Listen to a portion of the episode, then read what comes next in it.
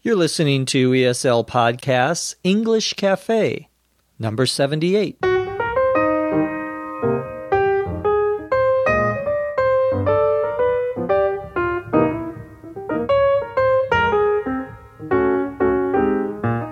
This is English as a Second Language Podcast, English Cafe, episode 78.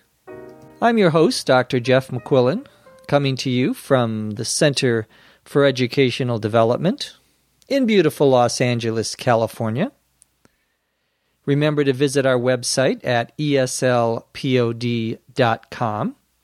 We have lots of interesting things for you there.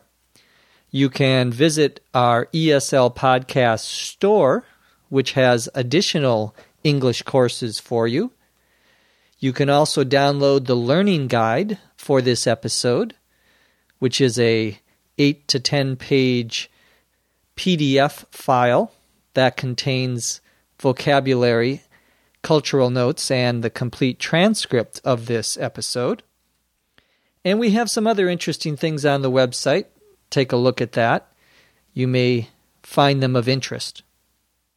In this cafe, we're going to talk first about daylight saving time in the United States. We're also going to talk about something called March Madness and what that means. And as always, we'll answer a few of your questions. Let's get started.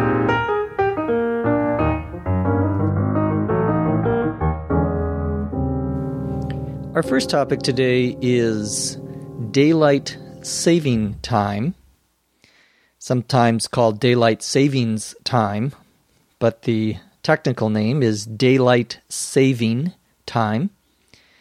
Daylight saving time is popular in some countries.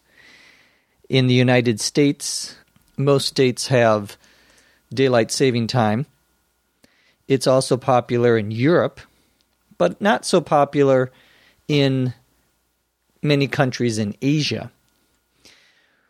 Daylight saving time is when we move our clocks, the time, forward or backward, depending on the time of year, in order to take advantage of or to be able to use the amount of sunlight in the day.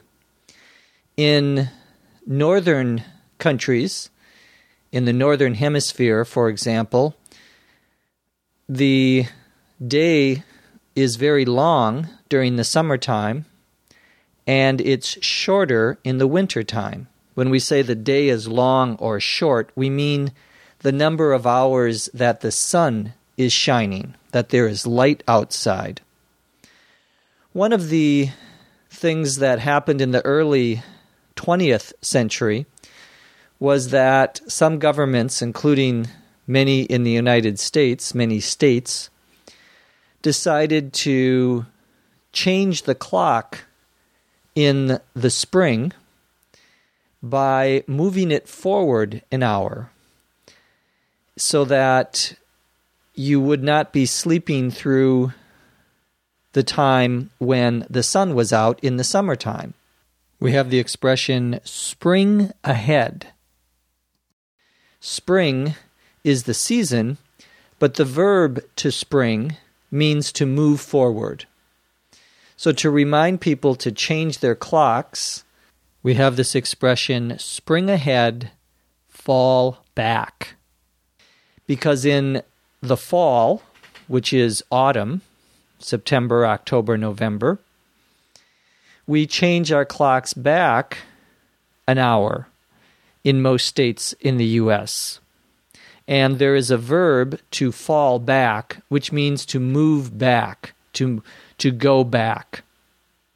So, daylight saving time is a way that some people say helps us save energy.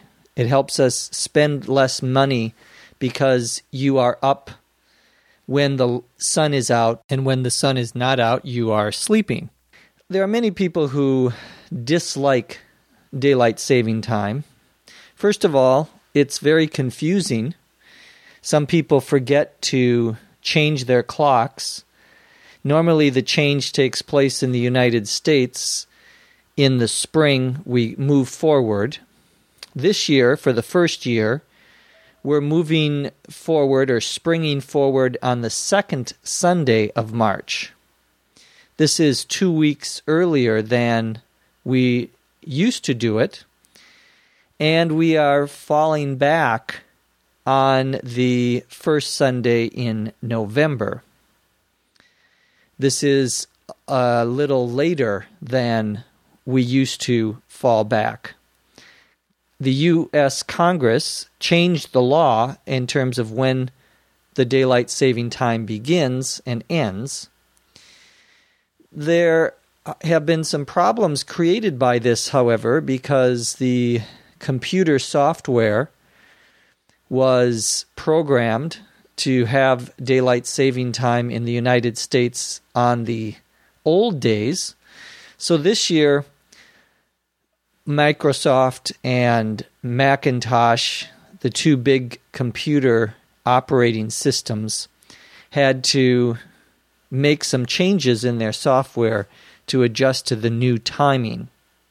Now, I've said that most states in the United States have this daylight saving time, but there are some states that do not follow the daylight saving time schedule. As I've talked about before on the cafe, although the United States has a federal government, a national government, the individual state governments, the 50 state governments, have a lot of power, more power than individual states or provinces in other countries, typically. And one of the things that the states can decide is whether they want daylight saving time in their state. Some states, such as Arizona and Hawaii, don't have daylight saving time. This causes even more confusion because on some months, during some months of the year, California and Arizona have the same time when it's 7 o'clock in Los Angeles it's 7 o'clock in Arizona. And other months, there's an hour difference. So, depending on the time of year, you have to know what time it is in different states, in this case, the state of Arizona. It gets even more confusing. When I lived in Arizona, I heard the story about one of the Native American groups, we would call them tribes, T R I B E S. One of the Native American tribes on their land decided to have daylight saving time, unlike the rest of the state. This is confusing, but Native American, what we call reservations, their areas of land that they own, have their own government that is sometimes separate from or has separate powers from the state government. They can decide, apparently, whether they have daylight saving time. And this is a problem because you could be traveling in the same state, and depending on the part of the state you are in, you could be in daylight saving time or not daylight saving time. So be careful when you are driving through Arizona. You never know what time it is. Our second topic today is called March Madness. March, as in the month of March, madness, as in craziness.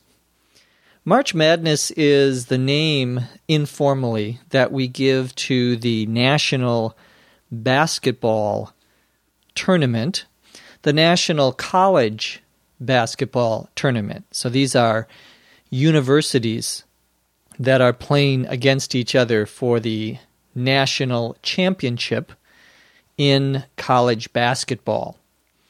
This is an extremely popular event every year, and millions of people go and watch these games and watch them on television. These are all amateur players. When we say a sports player is an amateur, A M A T E U R, we mean that they are not getting paid for it. You have professional athletes, people who play in the professional sport leagues, and you have the college leagues. And these are students at different universities. The organization that runs or organizes the tournament is called the NCAA, which stands for the National Collegiate Athletic Association. The word collegiate, C O L L E G I A T E, means relating to college or university. We use the words college and university often to mean the same thing in the, in US English. The March Madness is the tournament that begins in March. It begins with 65 different basketball teams from 65 different universities that play in a tournament that lasts approximately three weeks, and they play in all sorts of different cities depending on where the team is located. The entire country is broken up into four regions. When I say it's broken up, I mean it's divided into four regions. Each region has part of the tournament. This is what we call a single elimination tournament. When we use the term single elimination, we mean that if you lose one game, that's it. You're out of the tournament. In some tournaments, you get to play twice. Even if you lose once, you can try and continue by playing a different team that would be called a double elimination tournament. One of the reasons this basketball tournament is popular, even with people who don't like basketball or don't like to watch basketball, is because many people like to bet on the games. Usually, this happens at your workplace, at your office, if you work for a company that has 10, 20, or a 1,000 people, someone will organize what's called an office pool. P O O L. And an office pool is where everyone tries to figure out who's going to be the champion. So you fill out a piece of paper that has all of the games on it and you try to guess who's going to be the champion. And if you are correct, then you win the prize. Usually, the prize is the total amount of money that people bet. So, let's say it costs $5 to be part of the office pool. You pay $5, 10 other people pay $5 and the one who is the most correct, gets the most games correct, wins the $50. Of course, if you know more about the teams, if you like to watch the teams, you may know which teams are, we would say, favored to win. When we say a team is favored, F A V O R E D, we mean that people think they're going to win because they have a very good team. They may have won many games already. And if that is true, we would say they have a good record or a winning record. R E C O R D. A record is the number of games that a team wins and loses. The games, like most tournaments, have different steps, different stages. When there are only 16 teams left. Remember, we start with 65, and eventually each team plays the other team, and one of the teams gets eliminated. And we get down to where there are just 16 teams. That's usually called the Sweet 16 part of the tournament because there are only 16 teams. The term Sweet, S W E E T 16, refers to a party that girls used to have when they turned 16 years old.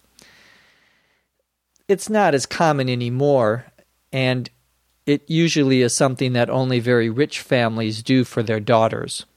But the name refers here to when there are just 16 teams left in the tournament. A tournament has quarterfinals, semifinals, and finals. The finals are when there are just two teams left.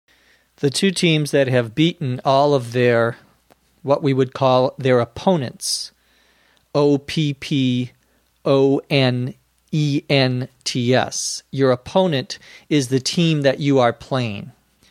Before the finals, you have the semi-finals, S E M I finals, and those games are when you have four teams left. Team A plays Team B, Team C plays Team D, and the winner of those two games goes into the finals. Before the semifinals, you have the quarterfinals. So you have different parts of or different stages of the tournament. When there's a team that no one expected to win, a team that is doing much better in the tournament than they may have done before the tournament, we sometimes call that a Cinderella team. A Cinderella. C I N D E R E L L A. Cinderella is a character from children's literature. Cinderella, the traditional story, was the girl who was poor and she goes to a a dance and she meets the rich prince of the of the country. The prince falls in love with her and marries her. It's the Cinderella story. There are many movies that are made with this story, romantic movies. The Cinderella team is the team that no one expects to win, but is very successful in the tournament. There are some schools that have been very successful for many years. The most successful team in the NCAA or NCAA basketball tournament is right here in Los Angeles, the University of California at Los Angeles, or what most people just call UCLA. UCLA has won more championships than any other university in the United States. That is something that people often look at when they are trying to determine who's going to win. Other teams that have been very successful are Kentucky, the University of Kentucky, Indiana, Indiana University, University of North Carolina, and a private university called Duke, D U K E. So if you enjoy basketball, this is an exciting time in American basketball to watch the March Madness that is going on. Now let's answer a few of your questions.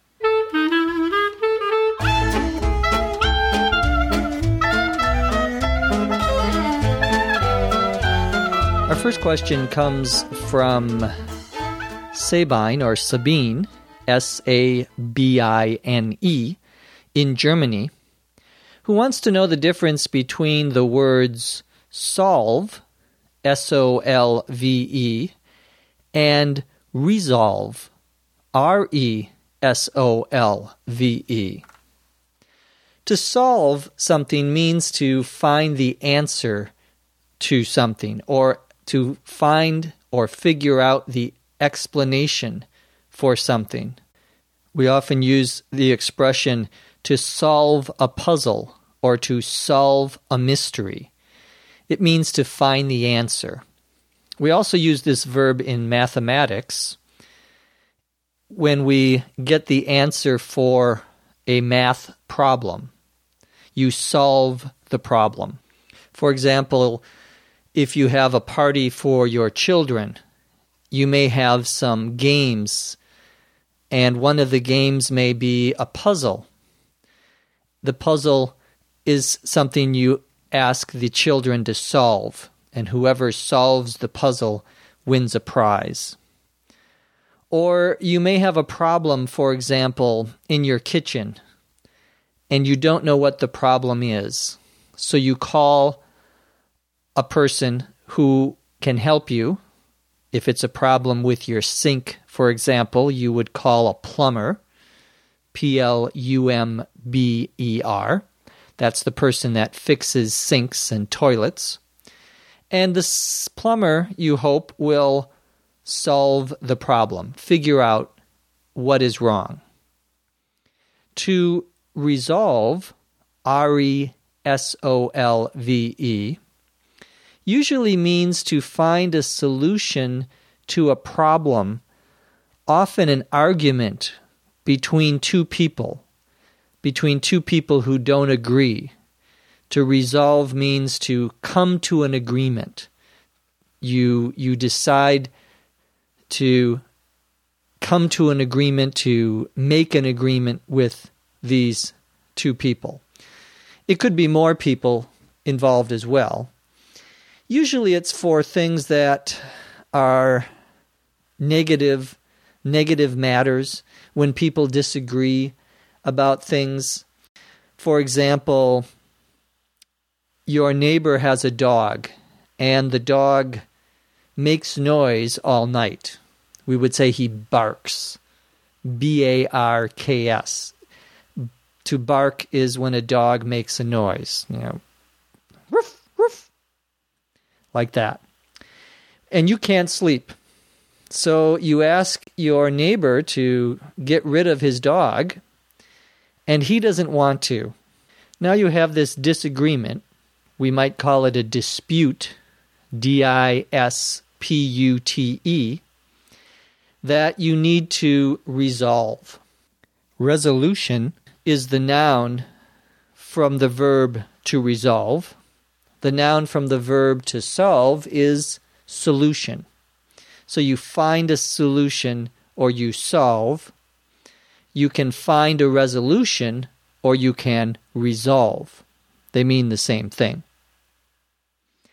Our next question comes from uh, Simkin, S I M K I N, from Russia. Simkin wants to know the difference between two different expressions. She smells good and she smells well. When you say someone smells good, you mean that the person has a nice, what we would call scent, S C E N T, which means that her body or the clothes or the hair that she has has a nice smell to it. It is something that is pleasant to smell. When your girlfriend puts on perfume, puts on things to make her smell better, you would say she smells good. If you have a baby and you have to change the baby's diaper, D I A P E R. A diaper is the thing that the baby uses to go to the bathroom in. Well, that doesn't smell good. At least I don't think it smells very good. The expression to smell well means that the woman is doing the smelling and she can smell things very easily and she knows what she's smelling. However, you don't or won't hear that expression very often. It sounds a bit strange to say that a person, for example, smells well or touches well or tastes well.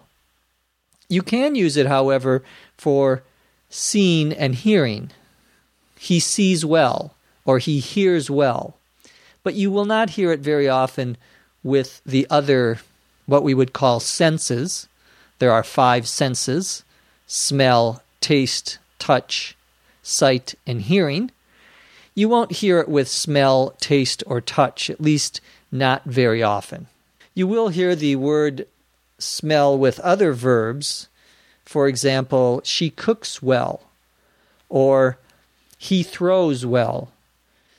Well here means that the person does that action in a very good way or a very satisfactory way. If you have a question or comment for us, you can email us. Our email address is eslpod at eslpod.com. From Los Angeles, California, I'm Jeff McQuillan. Thanks for listening. We'll see you next time on The English Cafe. ESL Podcast English Cafe is written and produced by Dr. Jeff McQuillan.